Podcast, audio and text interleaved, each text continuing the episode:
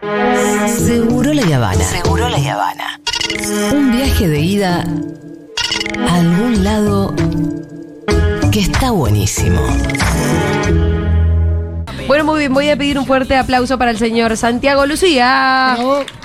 ¿Cuántos aplausos, Mengolini? Me, me- Ya te hice aplaudir como cinco veces. boludo. Lo que Pará, pasa es que llegaste muchas veces. Es verdad. Subí y bajé mucho. Fuiste, Tuve volviste, varias intervenciones. Sigo con Sí, la birra. Santi volvía. Un aplauso Sí. para Santi Lucía. Llegaron las papas de Santi Lucía. Un aplauso para Muy bien, muñuelito de todo, ¿no? Qué rico que se come. en ¿Cómo está? Se come rico en Junta. ¿Vos sabés que hay gente que se sorprende? Vienen y me dicen, che, come rico. ¿Y qué Sí. Claro. Viste, como si fuera como. Como que vos tenés, bueno, un bar que tiene un montón de otras cosas, tipo Sí. contenidos como programas de radio, cosas, no sé qué.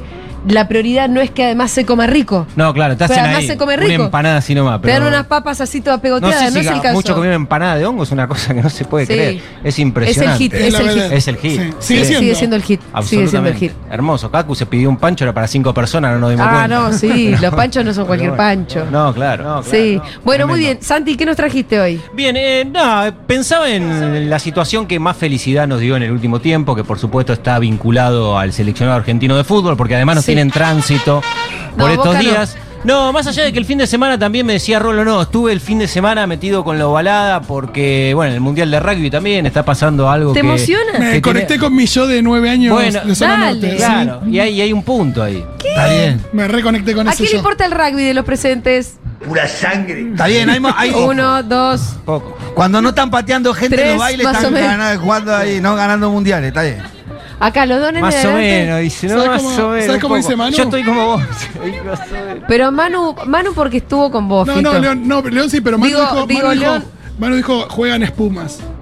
Espumas. Espuma, está Es- muy bien. son eso. Estamos- es muy Porque difícil. sube y baja, ¿viste? Sí, es difícil empatizar con, Sí, con el sí. mundo rugby, eh, obviamente, porque hay todo un, un estereotipo conformado con muchos argumentos eh, Te iba a decir eso. sobrados, ¿no? Un par- un par de tweets para ahí. ponerlos, eh, para ponerles esa etiqueta, pero yo me encontré con una reflexión el fin de semana que ahora aprovecho para traer la que tiene que ver con esto, que me dijeron qué bueno que se hayan clasificado a las semifinales porque se quedan allá, no vienen a votar el domingo. Y la verdad que está bastante bien. Está muy bien. Todos los votos, todos suman de a uno, ¿no? Que se queden allá los que están jugando. Gran los- argumento, No, Santi. Ahora, vamos- vámonos, Pumas. Hermoso, vámonos, ya está, ya ahora ya están allá, Pumas. ¿viste? No sé. Hay que llegar a la final. Ya, si hay balotaje. invéntenle algo, ¿viste? Pero. Que sigan ganando, Todo- no sé todo de qué. No juegan por el tercer y cuarto. si. No, no, ya Sí, sí, es sí. esta, pero bueno.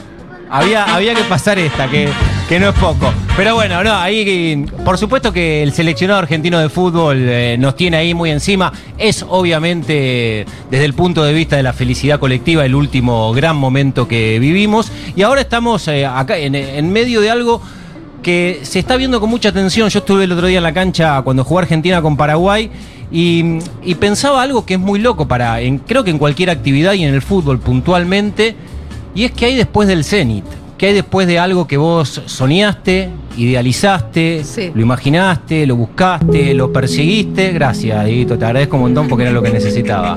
Eh, y llegaste a alcanzarlo.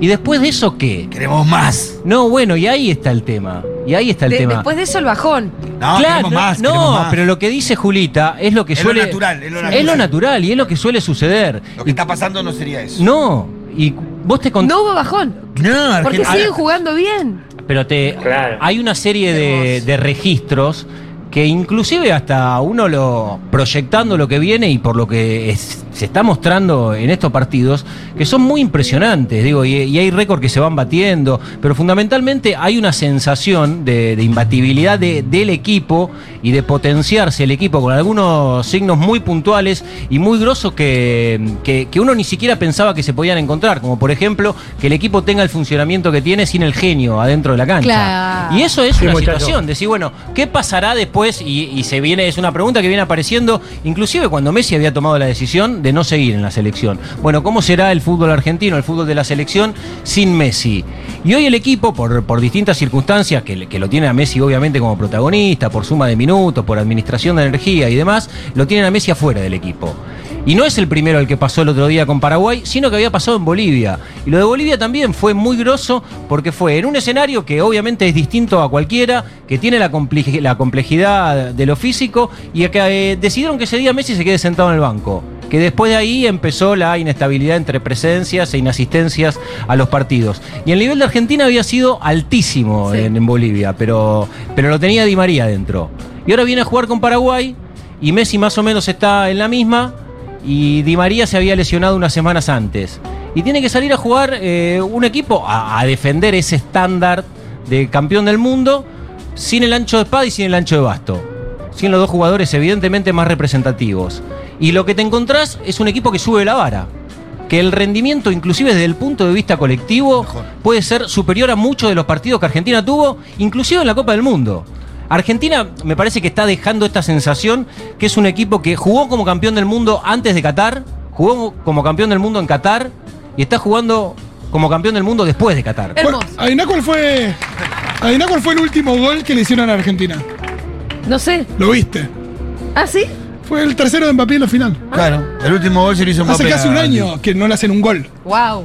¿Y tuvo muchos partidos? No, bueno, una buena cantidad, más o menos, que eso. Seis partidos, seis, siete partidos. hubo. Siete partidos después de, que, de conseguir la Copa del Mundo, no le hicieron goles. El otro día Dibu alcanzó un récord de imbatibilidad, que o- o el- este, en ese lugar estaba el Mono Burgos, es un récord del 98. Es un equipo que no, no le hacen goles. Este, evidentemente no le hacen goles. Pasó previo en la Copa del Mundo, pa- eh, durante el Mundial, eh, sacando la final, es un equipo que no sufrió eh, demasiado, más allá de aquella historia con Arabia Saudita y los dos goles, que las dos veces que le patearon al arco y el remordimiento del Dibu, pero ha alcanzado a alguien que ningún otro arquero en la historia de la selección argentina había llegado y se consiguió en este momento. Qué Es bien por esa psicóloga, ¿no? Absolutamente. Hay que sacarse ese sombrero. Absolutamente. Y bueno, desde ese lugar también hay algo. Yo quiero tener esa terapeuta también. Desde ese lugar hay algo distinto también, Julita, este, y tiene que ver con el Dibu tam- y, y con las relaciones entre los jugadores de la selección sin llevarlo a ningún lugar que no le corresponden. Pero me parece que también hay un punto ahí que por lo menos es distinto al molde futbolero. Que por ejemplo, lo del Dibu. Eh, récord de imbatibilidad, el chabón sube un posteo felicitando a los compañeros por lo que había conseguido y demás, y inmediatamente aparecen sus compañeros con mensaje de cariño real. Y era algo que por lo menos el fútbol no se permitía mostrarse ni siquiera adentro. Ni siquiera en el lugar más íntimo que tiene un, un equipo de fútbol, que es un Así, vestuario. eh, el afecto que en otro momento podría eh, casi asimilarse como algo femenino.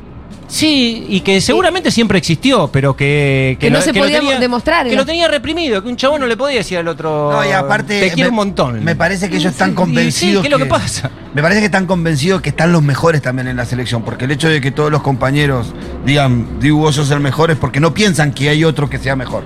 O otro que conoce que sea mejor. No, en otras selecciones, no sé si todo el plantel estaba conforme con todos los que integraban el plantel como este. Y Sí, también hay una no cosa hay de duda, resultado. no hay discusiones. Y lo genuino de no reprimir el cariño eh, hacia nadie. En, un, en, un, en un círculo que, que es muy que, que es muy especial, que tiene una dinámica así, muy machista históricamente, pero que lo puedan decir abiertamente, de manera pública, que, que se muestren ese cariño, me parece que eso también es un punto eh, importante y que tiene que ver con, con este grupo de, de jugadores. 32 partidos en 23, de 32 no le hicieron goles al Dibu Martínez como arquero de la selección. ¿Después tenía razón? ¿En qué? ¿Que es la mejor selección de la historia? Y yo creo que tiene un montón de argumentos. Yo creo que tiene Yo razón. creo que tiene un montón de argumentos y que Me además. enojé cuando lo dijo. Sí, la verdad, nos peleamos. Nos peleamos, me, que no- que me enojé cuando lo dijo. Hoy tengo que decir que el tiempo le da la Ahora, razón. ahora había venido un poco para acá, pero eh, además de, de lo que dice el Pitu eh, acerca de si es o no, que eso queda más para el juego nuestro, ¿no? De, qué sé yo, en, en los medios como consigna, como en la tribuna, en el café, pero, pero está bueno también eh, hablar para dimensionar lo que está sucediendo en este momento. El otro día estaba viendo el equipo que jugó eh, contra Paraguay, que va a ser muy parecido al que juegue mañana en Lima con, con Perú. Y Molina tiene 25 años, el Cuti tiene 25, Enzo tiene 22, Alexis tiene 24, Lautaro 26, Julián 23 y Nico González tiene 25. Es un equipo joven, muy joven y que probable, de acuerdo a la edad y a lo que suele ser el clímax en la carrera de los futbolistas, el pico de rendimiento, muchos van a llegar en, el próximo Mundial eh, siendo campeones del mundo y con, con una trayectoria, con una experiencia, y con una formación que evidentemente eso también va a robustecer al equipo por los años de, de rodaje. Entonces aparece esta historia que dice el Pitu, bueno, ¿es el mejor equipo de la historia? Bueno, estamos todavía en desarrollo. Yo creo que Eh, sí. Estamos en desarrollo, pero, pero sobran argumentos para creer que eso puede ser y además que llega a este equipo contraponiéndose con una sangría de, que había de, de consagraciones, porque el éxito en todo esto también juega un lugar importante. Digo, más allá de que es un equipo que nos gusta, que fluye, que es ofensivo, que ataca, que respeta la identidad del fútbol argentino, eh, ganó. Porque si hubiese pasado todo eso hermoso, que le podemos poner un montón de palabras floridas, y en, en la final Montiel erraba el penal, y después. y, y bueno, sí, por ahí la historia iba por otro lado. Pero además de todo eso, el equipo ganó. Y llegó en un momento que la Argentina hacía 28 años que en selecciones mayores no tenía un título. Y de repente cae un chabón corrido del libreto absolutamente, porque siempre la selección argentina, eh, por lo menos la sensación que daba en las decisiones de los dirigentes, era que mm, eh, era el posgrado de todos los entrenadores y un pibe que nunca había dirigido un equipo de primera división circunstancialmente queda al frente del equipo, hace 28 años que no sale campeón, gana la Copa América, gana la finalísima eh, americana europea y gana la Copa del Mundo. Y todos los libros se prenden fuego. El relato es espectacular, de verdad. Claro, obviamente. El relato es espectacular. Y la historia todavía está en desarrollo, que eso me parece lo más impresionante y con una proyección hacia adelante eh, importantísimo por lo que acabamos de nombrar de los nombres que hoy son la, la, evidentemente, la base, la estructura del equipo, muchos de ellos por abajo de la línea de 25, y Tiago Almada,